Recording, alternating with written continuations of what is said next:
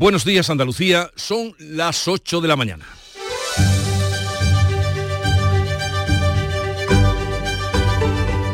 En Canal Sur Radio, La mañana de Andalucía con Jesús Vigorra.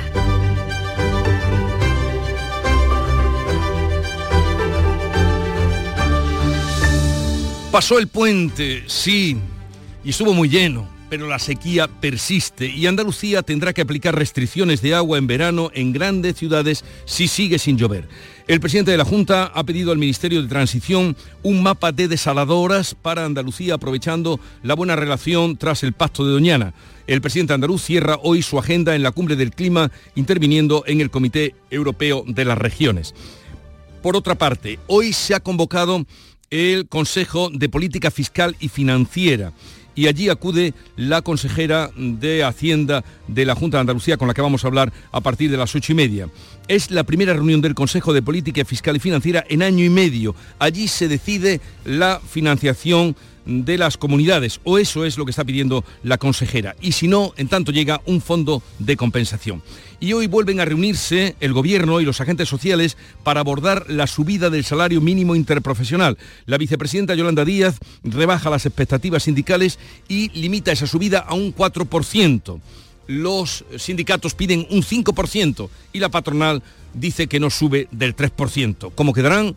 A ver qué pasa hoy tras la reunión de este lunes. Y en Bruselas los ministros de Pesca debaten la propuesta del comisario de recortar los días de faena en el Atlántico y en el Mediterráneo para el año 2024. De nuevo recortar. Si sale adelante, la media puede suponer el fin de la flota arrastrera andaluza. En Argentina, el nuevo presidente elegido, Javier Milei, ha formado su, primera, mm, su primer equipo de gobierno y ha a la vez ha supuesto el primer recorte importante. Los ministerios pasan de 19 a 9 y anuncia severos ajustes presupuestarios por la quiebra económica del país. En Granada, en Los Cármenes, se va a reanudar esta noche el Granada Athletic de Bilbao que quedó eh, suspendido por la muerte de un espectador cuando estaba viendo el partido en las gradas. De esta y otras noticias, enseguida les vamos a ampliar la información antes el tiempo. Social Energy la revolución solar ha llegado a Andalucía para ofrecerte la información del tiempo. 11 de diciembre lunes con cielos con algunas nubes altas. Los vientos van a soplar flojos variables. Las temperaturas máximas subirán, un aumento que será notable en la vertiente mediterránea. Oscilarán entre los 19 grados de Cádiz y los 25 de Málaga. Termina el año en verde con los Social Energy Green Days. Llévate 200 euros en tu batería virtual con Quiroluz, con seguro todo riesgo incluido los dos primeros años y grandes descuentos con hasta 25 años de garantía en todas nuestras instalaciones de primeras marcas. Pide tu cita al 955 44 11 11 o socialenergy.es. La revolución solar es Social Energy. La mañana de Andalucía. Logística Castillo, más de 20 años viajando contigo los 365 días del año. Logística Castillo les ofrece la información del tráfico. Vamos a conectar con la DGT para saber cuál es el estado de las carreteras en Andalucía. Nos atiende Alejandro Martín. Buenos días. Muy buenos días. ¿Qué tal? En estos momentos van a encontrar complicaciones por accidentes en la provincia de Cádiz la 7 a su paso por Taraguilla en dirección a la capital malacitana con hasta más de 3 kilómetros de retenciones y otro alcance en la provincia de Sevilla en la P4 a su paso por Lebrija dirección Sevilla capital. Dificultades en los accesos a los grandes núcleos urbanos. Destacamos en Huelva la entrada por la 497 a su paso por Corrales, la entrada a Sevilla por la 49 en Tomares y Bormujos en la ronda S30 a la altura de Puente de Centenario en ambas direcciones y a la entrada a la capital malacitana. Se van a circular por la 7 a la altura de la Cala del Moral, A357 a su paso por Castañetas y Polígono El Viso y en la MA20 a la altura de Bailén Miraflores. Dificultades y muy densa en Granada la GR30 a la altura de Armilla, dirección norte, dirección Maracena. La violencia de género digital comienza por controlarte oprime tu libertad y te obliga a hacer lo que no quieres. Empieza con un mensaje, termina con una vida. Detéctalo a la primera. Denúncialo. No estás sola. 900-200-999. Pacto de Estado contra la Violencia de Género. Gobierno de España. Junta de Andalucía. En Canal Sur Radio, La mañana de Andalucía con Jesús Vigorra. Si la sequía persiste, Si sigue sin llover, Andalucía tendrá que aplicar restricciones de agua en grandes ciudades el próximo verano. Lo ha dicho Juanma Moreno, lo ha dicho en Dubái, que además eh, quiere aprovechar la buena relación con la vicepresidenta de Transición Ecológica para impulsar la construcción de desaladoras antes del año 2028, informa Manuel Pérez Alcázar. Juanma Moreno pedirá al Ministerio de Transición un mapa de desaladoras para Andalucía aprovechando la buena relación tras el pacto por Doñana. El objetivo es que nuestra comunidad disponga de 200 hectómetros cúbicos de agua eh, a partir de 2028. El presidente de la Junta se compromete a hacer los esfuerzos necesarios, pero recalca que las competencias del litoral son del Gobierno. Si no lloviese a lo largo de todo este año, tendríamos problemas serios de abastecimiento en capitales de provincia y municipios muy importantes de Andalucía con el impacto económico que tiene. Yo apelo al Gobierno de la Nación a que cerremos un calendario y un acuerdo de financiación para lo antes posible hacer un mapa de desaladoras en Andalucía en la cumbre del clima de Dubái, Moreno ha coincidido eh, y ha, conocido la mayor desaladora del mundo. Los países participantes en la cumbre buscan consensuar un plazo límite para abandonar los combustibles fósiles e impulsar las energías renovables. La vicepresidenta Teresa Rivera admite las dificultades ante las reticencias de los países productores de petróleo. Si no hay eh, menos emisiones, menos calentamiento, es prácticamente imposible que la anticipación en, términos de adaptación sea viable. Juanma Moreno cierra hoy su agenda en la cumbre del clima, interviniendo en el acto central del Comité Europeo de las Regiones. El Ministerio de Hacienda traslada hoy a las comunidades autónomas los objetivos de estabilidad, esto es, de déficit y deuda, para elaborar los presupuestos del próximo año. Es la primera reunión del Consejo de Política Fiscal y Financiera en año y medio que no se convocaba. La Junta eh, quiere eh, que se aborde la reforma de la financiación autonómica y si no se aborda, que al menos se liberen los fondos de compensación. El último Consejo de Política Fiscal y Financiera se reunió en julio de 2022. El Gobierno lo convocaba y lo hace eh, ahora después de esos 18 meses eh, por la necesidad que tiene de el informe sobre deuda y déficit de cada comunidad autónoma para elaborar los presupuestos. Las comunidades gobernadas por el PP temen que les endose la mayor parte del ajuste. La consejera andaluza de Economía, Carolina España, critica que no se aborde el sistema de financiación autonómica que asfixia a Andalucía. Andalucía está perdiendo más de mil millones de euros al año, estamos hablando de casi 14 mil millones de euros perdidos desde que se firmó este sistema de financiación. La ministra de Hacienda, María Jesús Montero, cuando era consejera andaluza del ramo, ya pedía una reforma de este modelo de financiación porque, como reconocía, nos perjudicaba. Este modelo está dejando fuera de la financiación a 220.000 ciudadanos, a 220.000 andaluces que no se contemplan en el modelo porque las variables que se plantean están perjudicando a Andalucía. La Junta reclama un fondo transitorio que compense el déficit de financiación mientras se actualiza el sistema. Cataluña, que tiene abierta negociación con el Gobierno, no va a asistir a la cita de hoy. Pues de todo esto hablaremos a partir de las ocho y media con la consejera de Hacienda Carolina España, momentos antes o ya camino de Madrid para asistir a esa reunión. Hoy vuelven a reunirse los agentes sociales con el gobierno para fijar el salario mínimo de cada año que viene.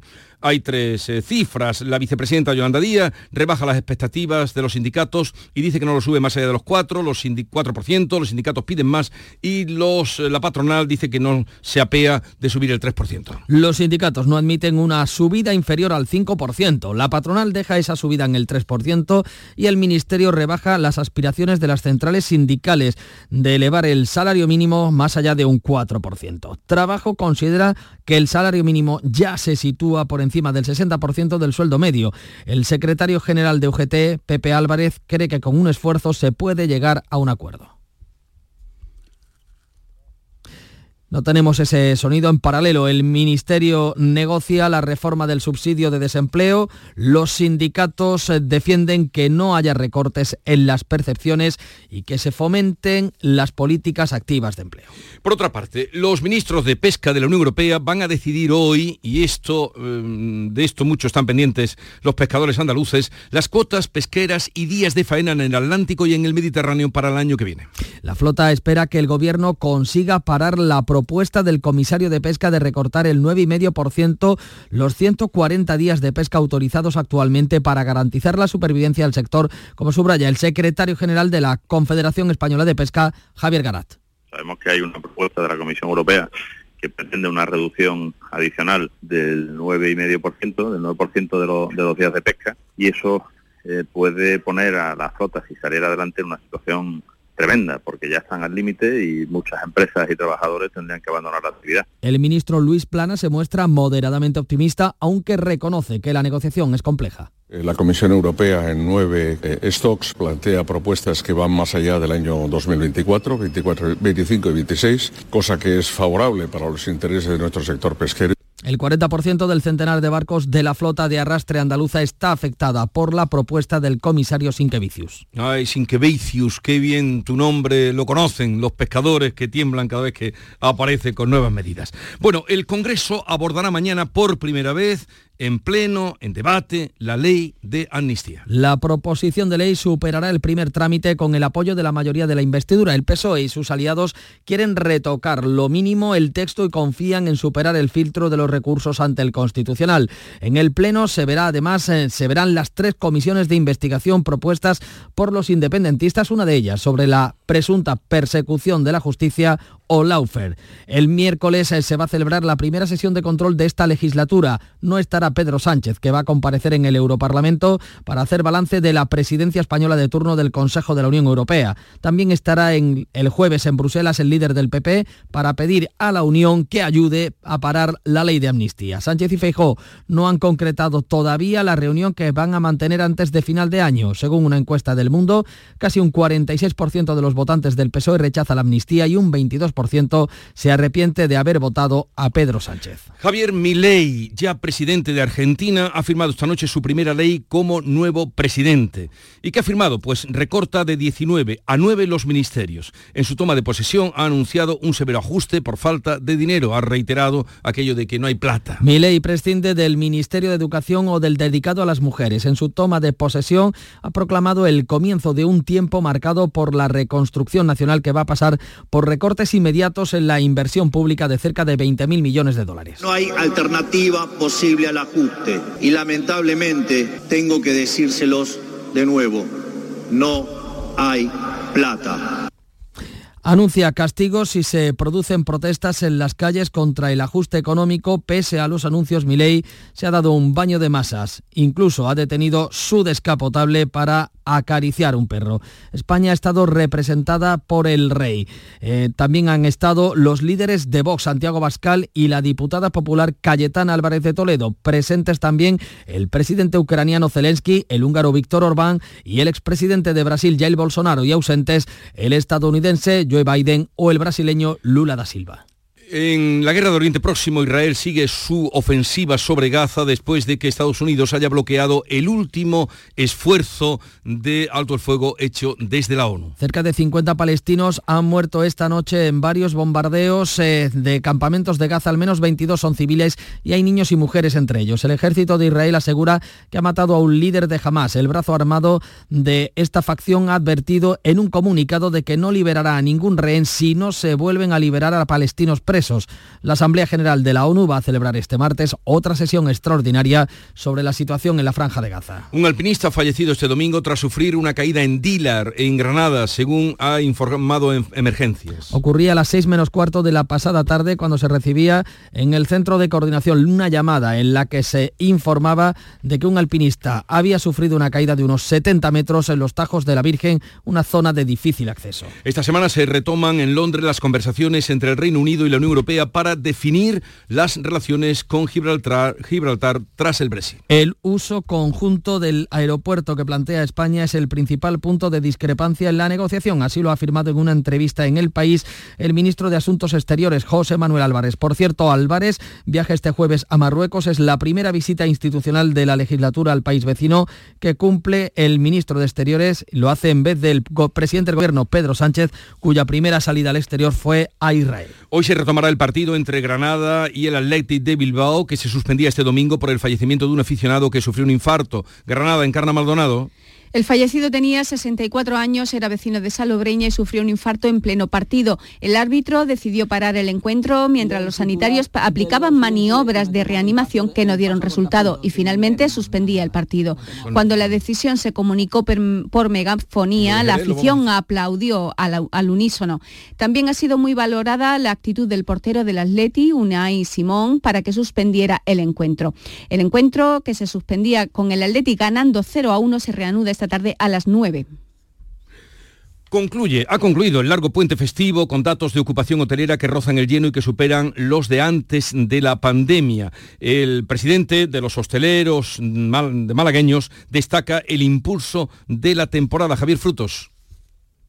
La creación de empleo estamos batiendo récord mes a mes. Ahora mismo en los últimos datos estamos por encima en comparación con el año pasado, que ya eh, llegaba casi a los límites, a la línea del 2019. Bueno, ustedes se han quejado algunos de que no se podía transitar por las ciudades. Pues la cosa puede ir a más. Vayan preparándose. Canal Sur Radio y Televisión presentan hoy en Jerez al mediodía su programación de Navidad. El acto comenzará a mediodía en el claustro de Santo Domingo. Pablo Cosano. Pues sí, va a ser a partir de las 12 del mediodía. Se va a presentar la programación navideña de la cadena andaluza aquí en Jerez, en el refectorio de los claustros de Santo Domingo. Haremos, por supuesto, el programa Canal Sur Mediodía Jerez para toda la provincia. Desde allí tendremos más de 100 invitados que van a conocer en directo, como decimos, la programación especial de Navidad y conoceremos además, ojo, ese secreto que lleva la cadena guardando tanto tiempo, las personas que van a presentar el especial de las campanadas. Nosotros hemos ido a la calle a preguntar las preferencias de nuestros paisanos para saber quiénes querían ellos. Esto nos dice. Y ojalá vea a mi macanita de Jerez dando las campanas. Pues para mí Luis Lara, que, es nuestro rey, rey mago Bartazá, y es el que me gustaría que lo presentara. Fenomenal, me parece estupendo. Espero que se congregue la mayor cantidad de gente. Van a darse las eh, uvas desde el reloj del Ayuntamiento de Jerez, allí en la calle Consistorio. Bueno, pues se congregará todo el mundo y tenemos, como decimos, un programa especial que conoceremos hoy, sobre todo la identidad de esos presentadores.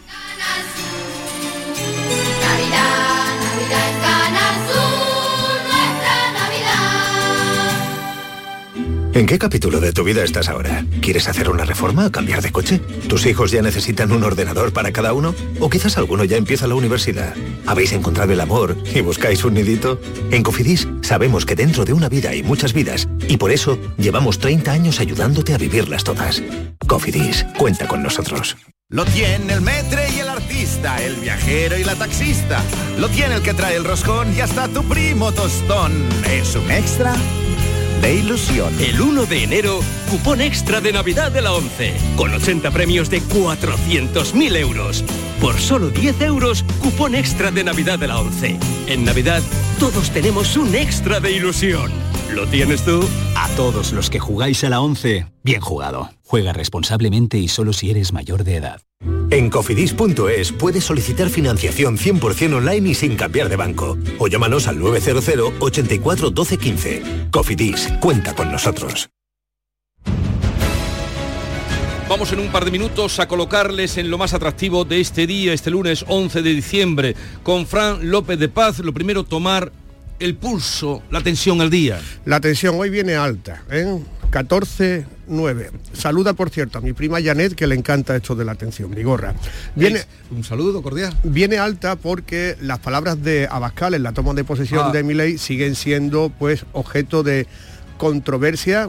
Le han dicho al PP que defina o que rechace o que repudie esas palabras. Vino a decir Abascal que el pueblo español iba a colgar cabeza abajo Querrá colgarlo por los pies. Querrá colgarlo por los pies como pasó con Mussolini. Eso no lo dijo Abascal, pero todo el mundo se lo imaginó. ¿no?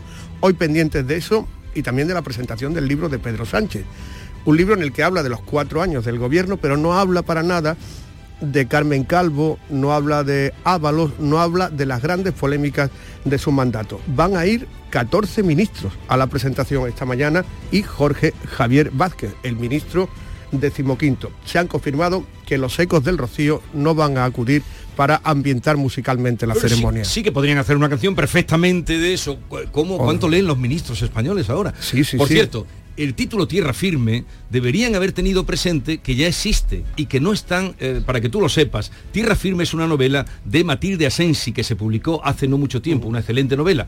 No sé cómo la editorial ha permitido esto, pero en fin, vamos a otro asunto. Se ha permitido que lo escriba otra y no lo escriba Pedro Sánchez, pues... Vamos a otro asunto. La noticia nacional de Pues el mira, día, ¿cuál es? Rápidamente, Google ha publicado los temas más buscados este año. En España han sido el chat GPT, Shakira y también las elecciones, entre otras cosas, si nos tocaba o no estar en la mesa electoral.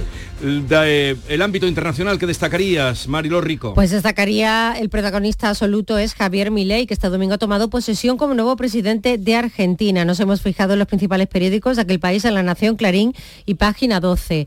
El em, eh, vamos a ver, em, en Página 12 una foto de portada que es eh, dedicada a Milei con claroscuros y dice título Sombras nada más. Gestos y palabras de una revolución conservadora, dice La Nación, y se postergan los anuncios económicos y toda la atención del mercado está puesta en el dólar, dice Clarín. La clave económica del día, Jorge González. Pues hay que agarrarse el bolsillo. Iberdrola, Endesa y Naturgy prevén una subida de luz y de gas. Los precios se podrían disparar a partir de enero entre un 20 y un 30%, con la subida del IVA desde el 5 al 21%. Y la noticia deportiva, Nuria Gaciño. Se reanuda esta noche a las 9 el Granada Atleti de Bilbao, que se suspendió ayer por el fallecimiento de un abonado granadinista. Son las 8.20 minutos de la mañana, tiempo ahora para la información local. Atentos. En la mañana de Andalucía de Canal Sur Radio, las noticias de Sevilla con Antonio Catoni. Buenos días, un detenido tras el tiroteo que tenía lugar la noche del sábado en el barrio de Palmete y en el que fallecía un hombre y dos resultaban heridos graves. La policía está investigando estos hechos y la justicia ha decretado el secreto de sumario. Hoy se va a celebrar la reunión donde se van a analizar los cortes de luz que se producen en algunos barrios de la capital. El ayuntamiento ha convocado a Endesa, a la Consejería de Energía y también a representantes vecinales. Una realidad diferente la del centro de la ciudad iluminado durante estos días del que ha sido clave para el sector turístico con lleno absoluto en las calles. Hoy conoceremos datos de ocupación hotelera que estarán en cualquier caso por encima del 80%. En deportes apuntamos la prohibición del gobierno francés a los sevillistas. Les prohíbe acompañar a su equipo en Lens en su partido de Champions en el día de mañana. El tráfico, cómo se circula a esta hora eh, por las carreteras de Sevilla y su provincia. Isabel Campo, buenos días. Buenos días, con dos kilómetros de retenciones en el nudo de la gota de leche sentido Ronda Urbana Norte, en la C30 un kilómetro, en la salida por La Palmera sentido Huelva y en el puente del Centenario, atención, hay un vehículo averiado sentido Cádiz y está provocando cuatro kilómetros de retenciones. En el interior de la ciudad, circulación intensa esta hora en la Avenida de la Paz, Puente de las Delicias, Puente del Alamillo, Avenida de Andalucía y Juan Pablo II de entrada, en Kansas City de salida y en la Ronda Urbana Norte, sentido Glorieta Olímpica. Lo más significativo de la predicción meteorológica, las temperaturas máximas en ascenso, localmente notable en el sur de la campiña. 23 grados vamos a alcanzar en Morón, 21 en Lebrija, Écija y Sevilla, donde ahora tenemos 10. Enseguida desarrollamos estos y otros asuntos con la realización de Eva Nápoles, 8 y 22. Te presentamos con Bijubilación de Caja Rural, un conjunto de soluciones exclusivas e innovadoras para diseñar tu jubilación a tu manera. Con Bijubilación de Caja Rural, montate tu mejor jubilación. Ven antes del 31 de diciembre y obtén interesantes incentivos. Documento de datos fundamentales para el partícipe, alertas de liquidez, indicador de riesgo, planes en promoción y condiciones en segurosrga.es. El llamador. Los lunes a las 10 de la noche. En Canal Sur Radio, las noticias de Sevilla. La Policía Nacional ha detenido este domingo a un varón por el tiroteo acontecido la noche de este pasado sábado en la calle Libertad del barrio de Palmete. Tiroteo que se saldaba con un varón fallecido y dos hombres más heridos graves. Al menos uno de ellos ingresado en el Hospital Virgen del Rocio. ¿Qué más datos conocemos? Pilar González, buenos días. Buenos días. El hombre arrestado de nacionalidad española estaba en el hospital porque sufría heridas leves y fue detenido tras recibir el alta. Según Diario de Sevilla, además, un hermano de la víctima mortal, ambos de nacionalidad marroquí, permanece ingresado en estado grave. La investigación de la policía busca aclarar si se trata de un ajuste de cuentas y si tiene algo que ver con hechos similares ocurridos en los últimos días. El viernes, disparos contra un hombre en su eminencia y otro enfrentamiento armado en octubre tras la romería de Balme. En este último incidente, cuatro personas fueron detenidas, todas ellas vecinas de Palmete. El juzgado ha decretado secreto de sumario. Más cosas. Esta mañana está convocada una reunión de la mesa de trabajo para solucionar los problemas de corte de luz en algunos barrios de Sevilla. El ayuntamiento ha convocado a Endesa, la Consejería de Energía y también a los vecinos que acusan a la compañía de falta de inversiones. Desde Endesa apuntan a los enganches ilegales relacionados con plantaciones de marihuana. Rafael Sánchez. No es la red la que está dando el problema. El problema lo está dando el fusible de la baja tensión que cuando ve un colapso de sobreconsumo hace que funda el fusible y nuestra red sigue dando suministro. El portavoz de la asociación Cerro Amate, Ángel Carriques, espera tener información exacta de esas inversiones, pero dice que espera poco del encuentro. Tenemos poca esperanza porque nos estamos viendo que otra vez se nos va a remitir a la auditoría externa que se está haciendo, que no, nadie sabe cuándo, cuándo se va a publicar. Tenemos poca esperanza, pero vamos, que bien, dado que es una cosa absolutamente desesperante, no se trata de que ir a porque salga alguna solución de esa reunión, claro. Por otra parte, les contamos que el consistorio se ha reunido con vecinos del entorno de la Macarena para analizar los problemas de convivencia entre vecinos y las personas sin hogar ni recursos que acuden a los dispositivos públicos de asistencia. 8 y 25. Estoy encantada con la cuidadora de mamá. Ya no me acordaba que era salir de casa sin pensar que podía caerse estando sola. Veo que llamar a Cuideo ha sido un acierto. Cuideo, especialistas en cuidados a domicilio para personas mayores. En Plaza Villasistos de Sevilla. Contáctanos ahora. Cuideo, cuidados de calidad. Las noticias de Sevilla. Canal Sur Radio. Hermoso. Volvería. Yo la segunda vez que venía a Sevilla y muy bien, muy bien. Muy contento y feliz de ver a la familia. Ya me voy el de largo vuelta. puente festivo ha confirmado la reactivación del turismo en Sevilla, calles de centro a rebosar, ambiente pre-navideño, mucha alegría entre los hosteleros, Pilar. Han sido días claves para el sector turístico a puertas de la Navidad y con el buen tiempo como aliado en el último tramo del puente de la Constitución y la Inmaculada. Por momentos no se podía dar un paso en el entorno de la catedral, en las calles más comerciales, tiendas llenas y una imagen que comienza a ser muy habitual, colas para consumir en bares y restaurantes. Alegría entre los hosteleros, lo dice su presidente Alfonso Maceda, que aprovecha también para plantear una reivindicación.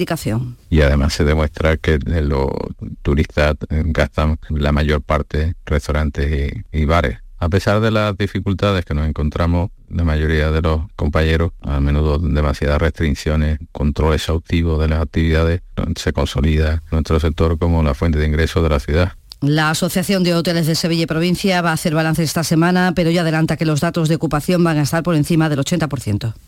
Y más cosas, infraestructuras. El alcalde de Sevilla va a enviar hoy una carta al ministro de Transportes para pedirle información sobre los planes del departamento en materia como la S40, la conexión de Santa Justa con el aeropuerto o el anillo de cercanías, entre otras cosas. José Luis Sanz. porque ya hemos visto en muchas ocasiones que los tiempos del Partido Socialista no pueden ser los tiempos de esta ciudad y porque, insisto, yo no estoy dispuesto a que otros en otras comunidades autónomas estén negociando los tiempos de las infraestructuras de la capital de Andalucía. Hablamos de comunicaciones también. Este domingo ha comenzado el servicio de IRIO entre Sevilla y Barcelona. El viaje del operador ferroviario de alta velocidad tiene una duración de 5 horas 50 minutos con cuatro frecuencias al día. Dos idas y dos vueltas. 8 y 27. En Canal Sur Radio, las noticias de Sevilla. Con Podemos Izquierda Unida, el Grupo Municipal afirma que la reactivación del proyecto minero de Analcoya supondrá un volcado de 15.000 millones de litros de líquido de alta toxicidad química en el Guadalquivir, porque dice que se va a vaciar la corta de los frailes y parte de la corta de Analcoya. El Grupo Municipal en el Ayuntamiento de Sevilla ha presentado una moción para que el tema se aborde en la próxima Comisión de Control y Fiscalización, lo dice la portavoz del Grupo, Susana Hornillo. Esto va a suponer un antes y un después para nuestro río, porque va a quedar definitivamente convertido en un cauce industrial con una alta carga de contaminación, especialmente de metales pesados, que son imposibles de eliminar y se van a esparcir también por la dársena. Este hecho debe ser conocido por toda la población.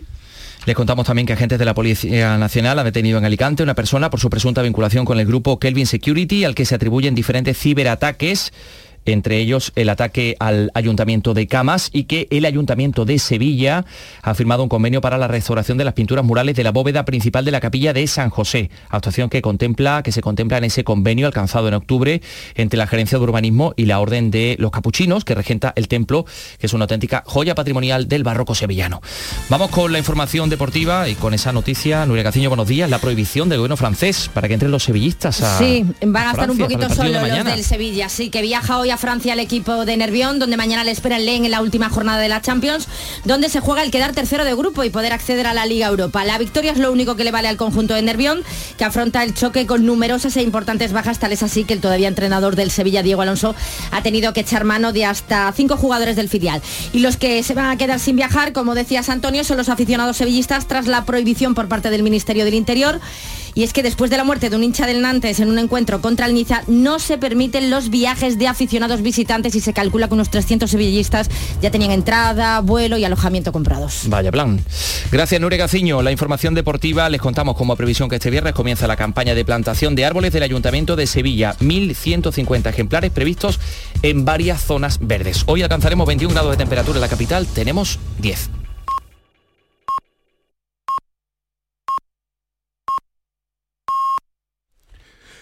Andalucía son ya las ocho y media de la mañana y en un momento vamos a hablar con la consejera de Hacienda de la Junta de Andalucía, Carolina España, que está a punto de emprender viaje o ya de suyo va a Madrid para la reunión del Consejo de Política Fiscal y Financiera.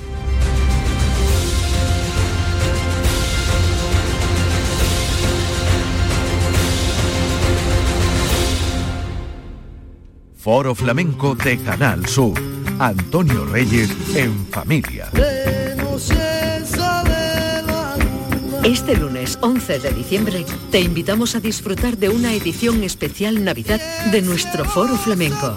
Desde las 7 de la tarde en el Teatro Fundación Cajasol. Entrada libre hasta completar aforo.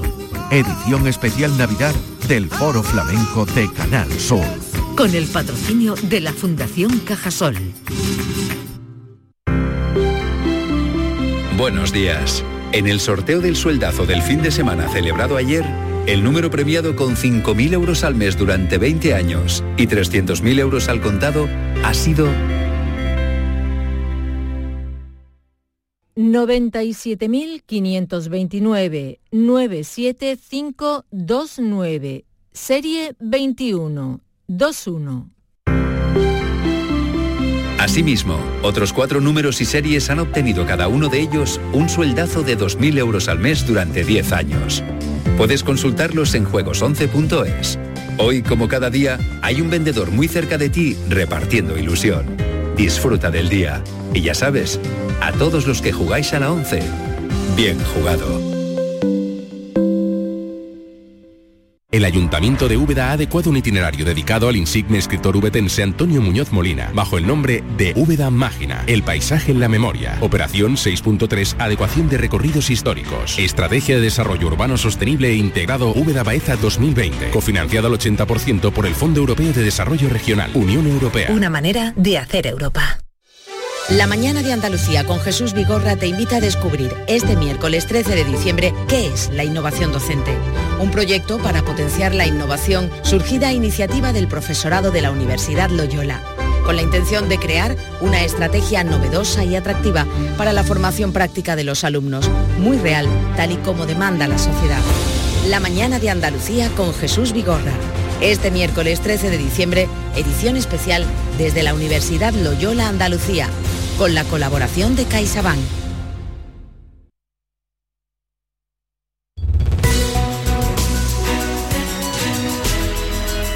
La mañana de Andalucía con Jesús Vigorra. Hoy se ha convocado en Madrid el Consejo de Política Fiscal y Financiera que no se celebraba desde hace un año y medio, cuando el reglamento dice que se convoquen dos veces al año. La consejera de Hacienda de la Junta de Andalucía, Carolina España, que lleva tiempo exigiendo esa convocatoria, va a asistir hoy y nos atiende ya camino de Madrid. Consejera Carolina España, buenos días. Muy buenos días, don Jesús. Eh, ¿Por qué es importante este Consejo de Política Fiscal y Financiera? Bueno, porque eh, realmente es el órgano eh, de coordinación de las comunidades autónomas con el Gobierno de España a través del Ministerio de Hacienda, ¿no? Para todo el tema de relaciones financieras. Y lleva ya, pues, más de, se tiene que convocar dos veces al año y lleva más de, bueno, desde julio del año 2022 sin convocarse. Y dado que es el momento donde se estamos viendo eh, que hay contactos, que hay negociaciones bilaterales con otras comunidades autónomas para temas de financiación, pues era absolutamente imprescindible que se celebrara este Consejo ¿no? de Política Fiscal y Financiera. ¿Y hoy qué se va a tratar? Pues esa es nuestra sorpresa, que con todos los temas importantes que hay encima de la mesa, solo se va a tratar eh, el objetivo de, estabilidad y de deuda, que es lo que al Gobierno de alguna forma le hace falta para empezar a elaborar eh, el anteproyecto de presupuestos generales del Estado, pero todas aquellas cuestiones que realmente nos importan y, son fundamentales para las comunidades autónomas, como puede ser abordar un nuevo sistema de financiación autonómico no figura en el orden del día.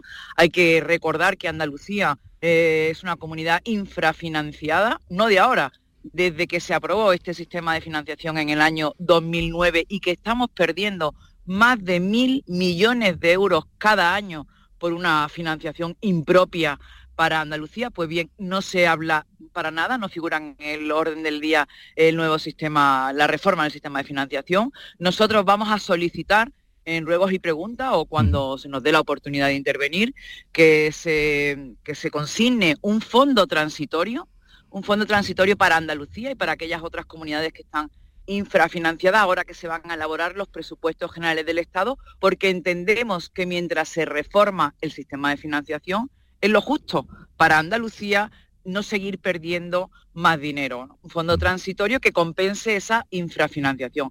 Al mismo tiempo, también echamos de menos en estas cuentas, en este orden del día, perdón, pues eh, hablar de las entregas a cuenta. Unas entregas a cuenta que nos corresponde por el sistema de financiación que no se han comunicado a las comunidades autónomas y hemos tenido que elaborar el presupuesto prácticamente a ciega y tampoco figura en el orden del día. Y ya lo último, pues eh, hemos conocido por la prensa, claro, que, los consejeros, la consejera de Cataluña no asiste hoy al Consejo de Política Fiscal y Financiera y encima, bueno, pues alega que, que lo hace porque como tiene una línea de negociación bilateral abierta para una financiación especial para Cataluña, claro, es que ya pues, pues bueno, esto es, esto es un poco tremendo, ¿no? Ya, ya sale de lo normal. Bueno, ¿qué puede suponer esa actitud que usted resalta, eh, sorprendida de que no vaya la consejera o representante de la consejería, eh, consejera o consejero, que no sé ahora mismo cuál es, de, de, Cataluña a esa reunión, porque ellos ya tienen su financiación arreglada? ¿Esto puede ser perjudicial para otras comunidades y en concreto para la nuestra? Bueno, lo que está claro es que hay un principio constitucional de, unidad de todos los españoles y de solidaridad, de igualdad de los españoles y de solidaridad entre todas las regiones. Y aquí lo que estamos viendo es que si se da de más a determinadas regiones, eh, de alguna forma, pues otras saldrán perdiendo. Y nosotros lo que vamos a defender es eh, la igualdad por encima de todo, vamos a defender a Andalucía por encima de cualquier cosa y desde luego que se nos dé un trato justo y que mm, no podemos seguir un año más infrafinanciados mientras otras están financiadas por encima de la media y además se les siguen otorgando una serie de eh, privilegios. Por lo tanto, nosotros levantaremos la voz en el Consejo de Política Fiscal y Financiera y lo diremos alto y claro.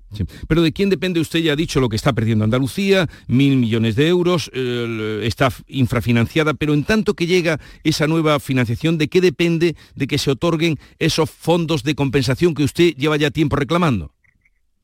Bueno, pues mm, lógicamente tiene que ser el gobierno de España, el gobierno de Sánchez, el que decida eh, e incluirlo en los presupuestos generales del Estado. Nosotros entendemos que el Consejo de Política Fiscal y Financiera es eh, el órgano competente y hoy sería un buen momento para que la ministra avanzara que va a incluir ese mm. fondo transitorio de nivelación en los presupuestos generales. Eso sería una buena noticia para Andalucía. Veremos qué pasa, ya nos lo contará. Por último, los grandes patrimonios podrán elegir pagar el impuesto a las grandes fortunas, al Estado, que ese es el nombre que tiene, eh, que solo se paga en las comunidades donde se quitó el impuesto al patrimonio, caso de, de Andalucía. ¿La Junta va a recuperar el impuesto al patrimonio? ¿Cómo va a funcionar? Bueno, eso es que yo creo que se ha creado un poco de confusión. Realmente el impuesto de patrimonio es para aquellos contribuyentes que tengan un patrimonio superior a 700.000 euros. Ese impuesto se quitó, se eliminó en Andalucía ya en el año pasado. Como consecuencia de eso, el gobierno estableció el impuesto a las grandes fortunas, que es para patrimonio de más de 3,7 millones de euros. Eh, obviamente, la gente, el contribuyente entre 700.000 y 3,7 sigue sin impuesto de patrimonio. Pero ese impuesto a la grande fortuna a partir de 3,7 millones, lo único que hemos decidido ahora desde Andalucía es que el contribuyente pueda elegir si lo abona, si lo paga aquí en Andalucía o si lo recauda el gobierno de España. Esa es la única diferencia. Es un gobierno establecido por el gobierno central, por el gobierno de Pedro Sánchez y como otras comunidades autónomas sí, podría, podían recaudarlo, nosotros lo que hemos dado es a elegir de que se pueda pagar en Andalucía o se pueda pagar a, a la hacienda pública central. Pero, insisto, no hemos recuperado el impuesto de patrimonio, porque el impuesto de patrimonio era a partir de 700.000 euros y esas, eh, esos contribuyentes de 700.000 a 3,7, digamos que siguen eh, sin tener que declarar patrimonio. Muy bien, pues gracias por atendernos, mm, que vaya todo bien y a ver si consigue de esa reunión del Fondo eh, de Política de- Fiscal y Financiera, eh, puede usted y otras comunidades que están en lo mismo arañar esos fondos de compensación en torno, en tanto llega la nueva financiación. Un saludo y buenos días. Muchísimas gracias, un buenos días a todos. Buen viaje. Muchas gracias. Y vamos ya a saludar a los compañeros que tenemos hoy para hablar de los asuntos de los que hoy venimos contando, actualidad del día. Nos acompañan Ángela Cañal, buenos días Ángela. Buenos días. Kiko Chirino, su director de Ideal de Granada, buenos días. ¿Qué tal? Buenos días. Y Teo León Gros, eh, director de Mesa de Análisis, Canal Sur Televisión, una menos 10 de la tarde cada día, buenos días. ¿Qué tal? Muy buenos días. Llevan conmigo un ratito, pero escuchando esta charla que manteníamos con la consejera Camino de Madrid. Mm, ¿Vendrá con algo después de ese Consejo de Política Fiscal y Financiera que lleva año y medio sin convocarse?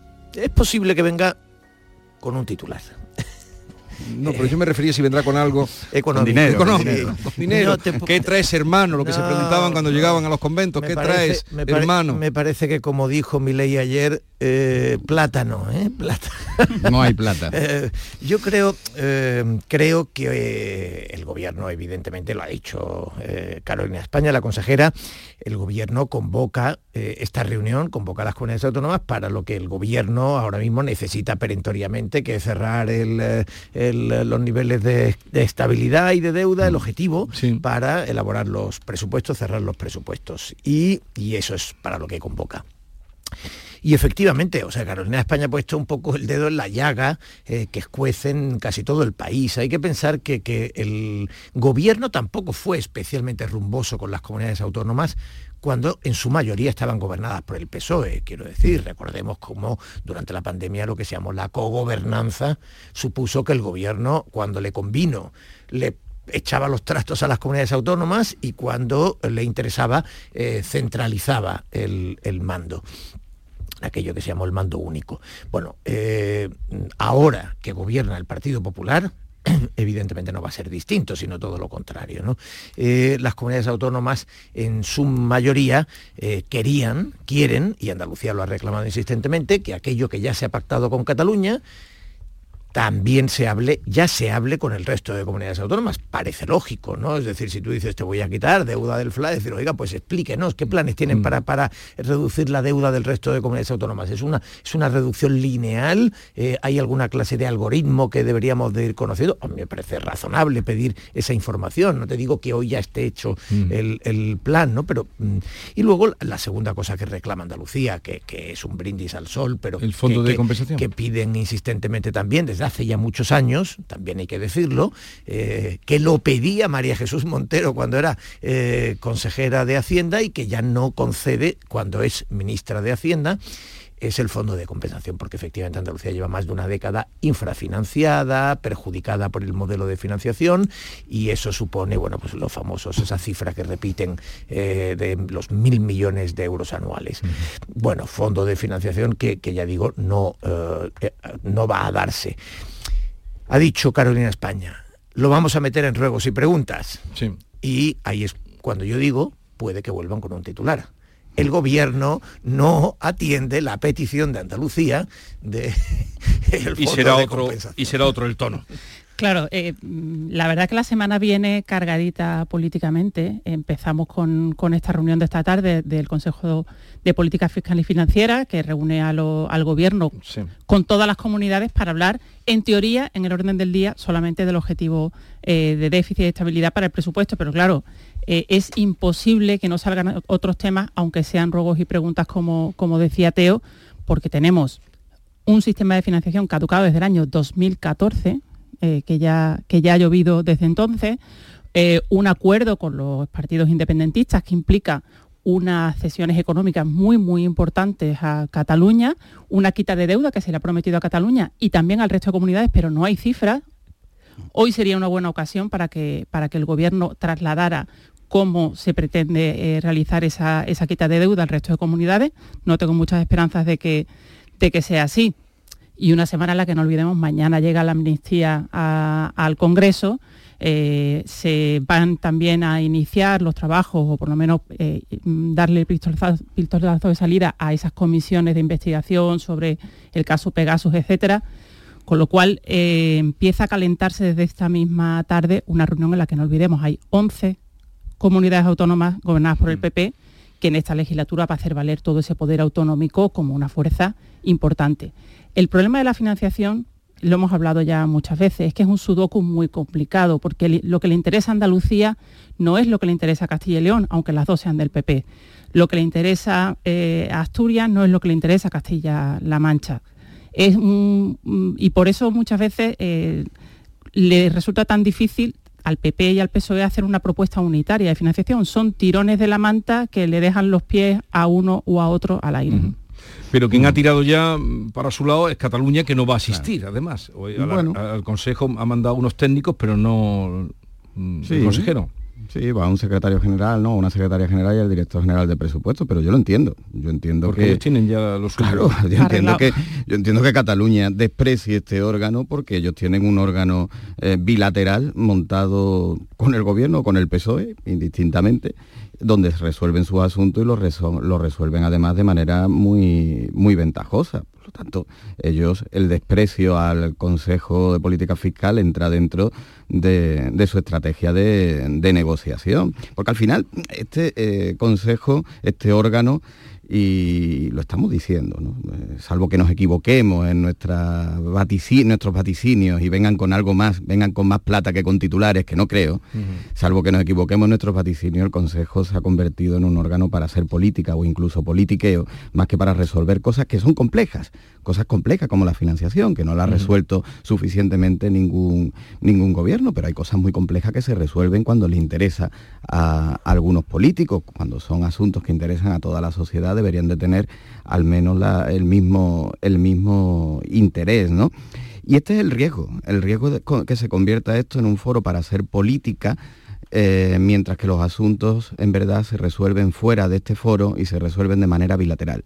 Y ahí es verdad que está en su derecho Andalucía por estatuto, ¿eh? Eh, en reclamar que quiere esa misma interlocución y que se atiendan esas reclamaciones, que van, es verdad que podemos ver que el mantra este de los mil millones, el fondo de compensación puede ser una herramienta incluso política, pero hay un problema, hay un problema real, ese problema de financiación, y este debería de ser el foro en el que se abordara, no ninguna mesa externa, sino este foro, un foro que evidentemente al gobierno eh, y al Partido Socialista resulta incómodo porque en esta ocasión hay muchas comunidades o hay mayoría de comunidades del PP, comunidades que por cierto tampoco entre ellas antes de esta intencionalidad política estaban del todo de acuerdo. De acuerdo.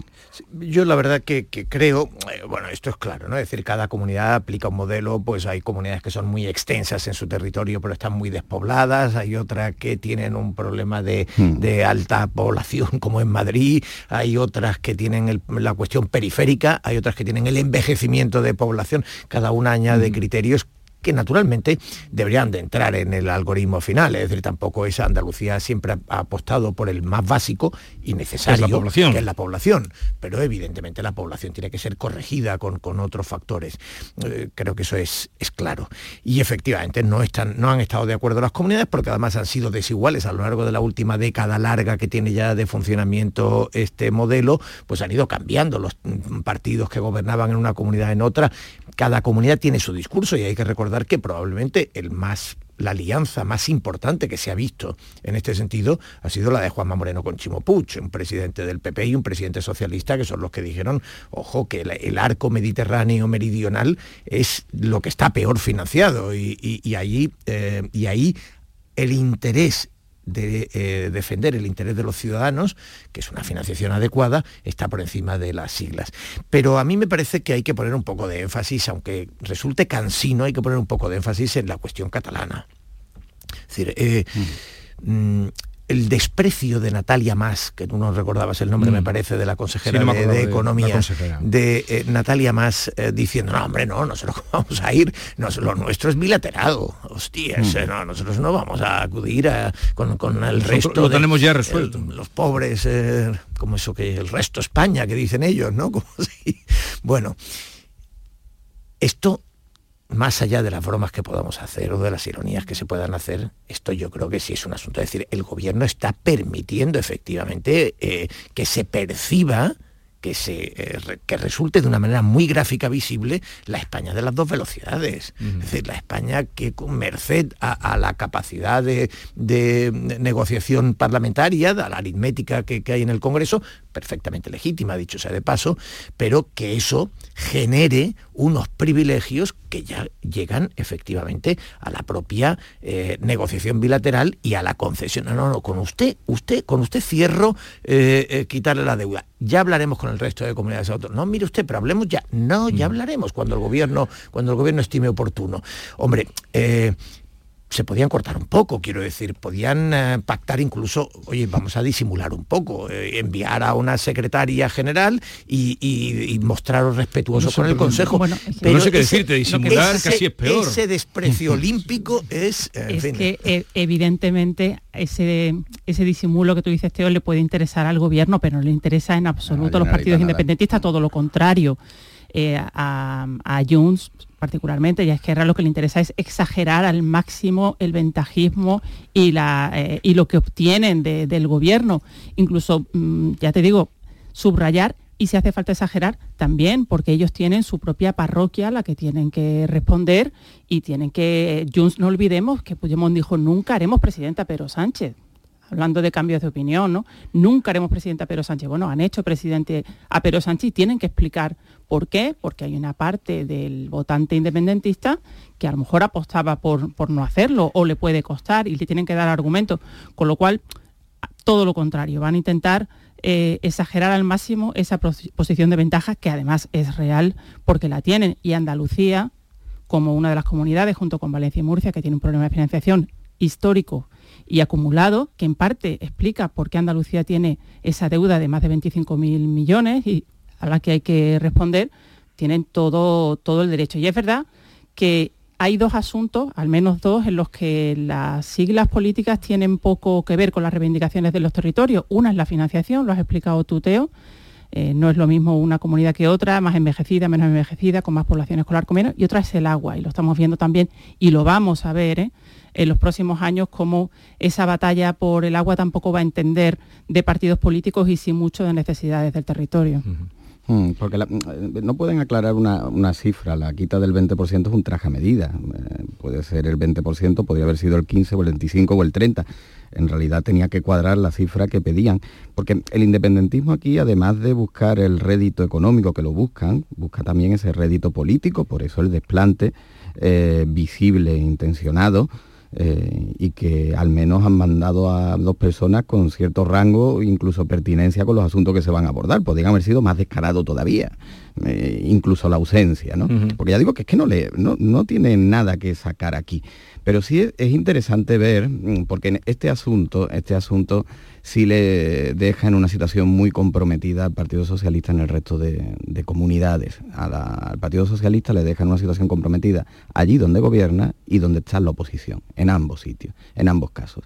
Donde gobierna tenemos que ver en el Consejo de Política Fiscal cómo se posicionan esos presidentes autonómicos en el día, en el día de hoy, si asumen eh, la quita a Cataluña, se asumen pues ese desprecio y asumen eh, que se pues, infrafinancia en algunas comunidades en detrimento de otras.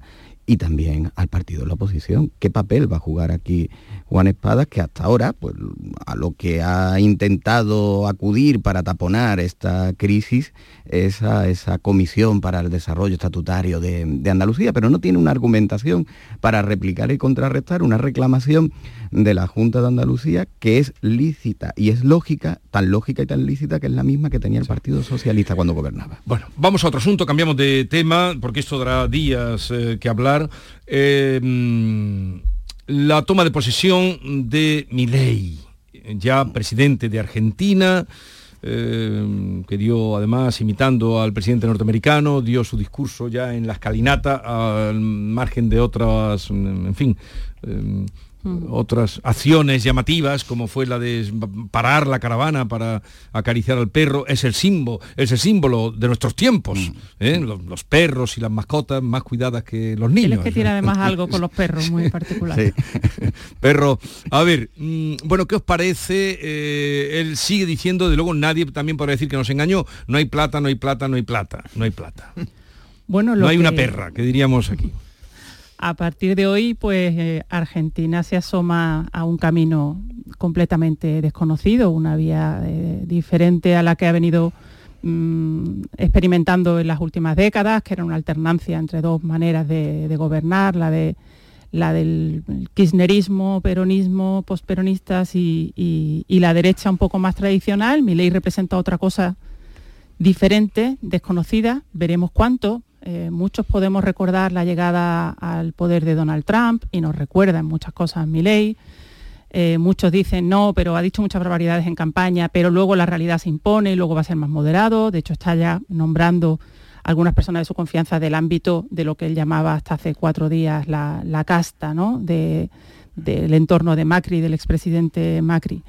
De momento, ¿qué ha prometido ley? Pues que todo se va a poner mucho más duro de lo que está, que ya es, ¿no? Porque Argentina está en una situación económica verdaderamente crítica, con unas tasas de pobreza insoportables, con una inflación desbocada, y lo que él ha dicho es que antes de mejorar, que mejorará, va a empeorar y va a empeorar mucho, y va a empeorar sobre todo para las clases más humildes, para los salarios, para el empleo, para las ayudas sociales, porque como le ha dicho, no hay plata y no hay alternativa al shock de momento sus partidarios este discurso lo aplauden eh, Con, las orejas. Vamos a ver dentro de, unos meses si ese túnel que, él ha dibujado y después del cual hay luz, pues si la luz aparece y en cuánto tiempo, porque es verdad que sí tiene razón que la herencia que ha recibido mi ley es tremenda, muy difícil de levantar por cualquier presidente, pero la fórmula, la receta que él trae, eh, hay muchas dudas de que pueda funcionar. Mm.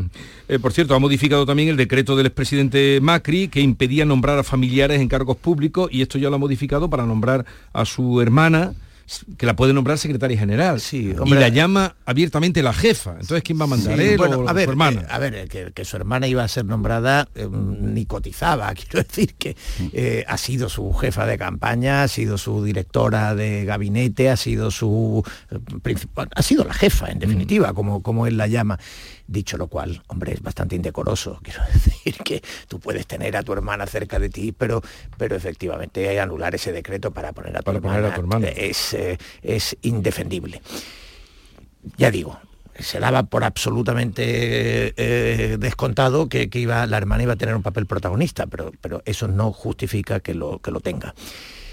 Hombre, yo creo que mi ley, yo lo que he captado en, em, en em, amigos argentinos que viven aquí, no digo, no, sé si representan a cuánta gente representan, pero lo que está claro es que representan a la mayoría de argentinos que han votado por, por mi ley, que es una opción de, riesgo, evidentemente, y que probablemente indica, mm, bueno, pues eh, eh, cuando se toman decisiones de alto riesgo, es cuando crees que el sistema ya no te va a dar respuesta eso es el peligro que tienen eh, los discursos populistas eh, sobre una cierta desesperación, una cierta desesperanza ¿no? Eh, que, conduce a la desconfianza. Y, evidentemente esto es lo que estamos viendo con ley. El discurso de ayer, hombre, en, en principio uno dice, bienvenido. Es decir, yo lo que quiero es oír a gobernantes decirle a los ciudadanos, tratándolos como adultos, no hay plata. Cuando llega un presidente y lo primero que le dice, es decir, lo que hemos visto en Argentina en los últimos años ha sido que se ha eh, fabricado dinero, se ha hecho circular dinero por encima de la economía real, se ha provocado una espiral inflacionista terrible y la situación en Argentina hoy es que cuando llegó el kirchnerismo había un 30% de pobres, que ya es una cifra muy mm. alta, y eh, se despiden con un 40%. Hombre, eh, digamos que, que el nivel de alertas que despierta mi ley puede ser importante. De momento, mm, ha empezado diciendo, oiga, yo voy a hacer unos ajustes que van a ser muy duros, vienen tiempos de sacrificios, pero es necesario. A estas alturas, y una vez que eso lo ha decidido el pueblo, habrá que estar atentos. Uno, a la capacidad de mi ley de moverse en un parlamento donde tiene una minoría eh, muy complicada, su grupo es verdaderamente minoritario y va a depender bastante de Macri, que, le ha dado el apoyo eh, su partido eh, para la investidura, eh, para la segunda vuelta, y, y ahí también pues, del nivel de eficiencia que tengan unas medidas que nunca van a ser, los sacrificios son a corto plazo, las salidas a la situación son a medio, así que veremos eh, eh, cómo eh, llevan la travesía, porque lo que puedes estar seguro es que desde la semana que viene los sindicatos peronistas van a estar, y ya lo están diciendo en la calle. Sí, pero claro, quitar el Ministerio de Educación, por ejemplo, ¿eso cómo puede repercutir? Pero ahora hablaremos algo más también porque allí se ha desatado Santiago Abascal y quería contrastar con vosotros algo de lo que ha dicho, algunas perlas de las que ha soltado. Llegamos a las 9 de la mañana.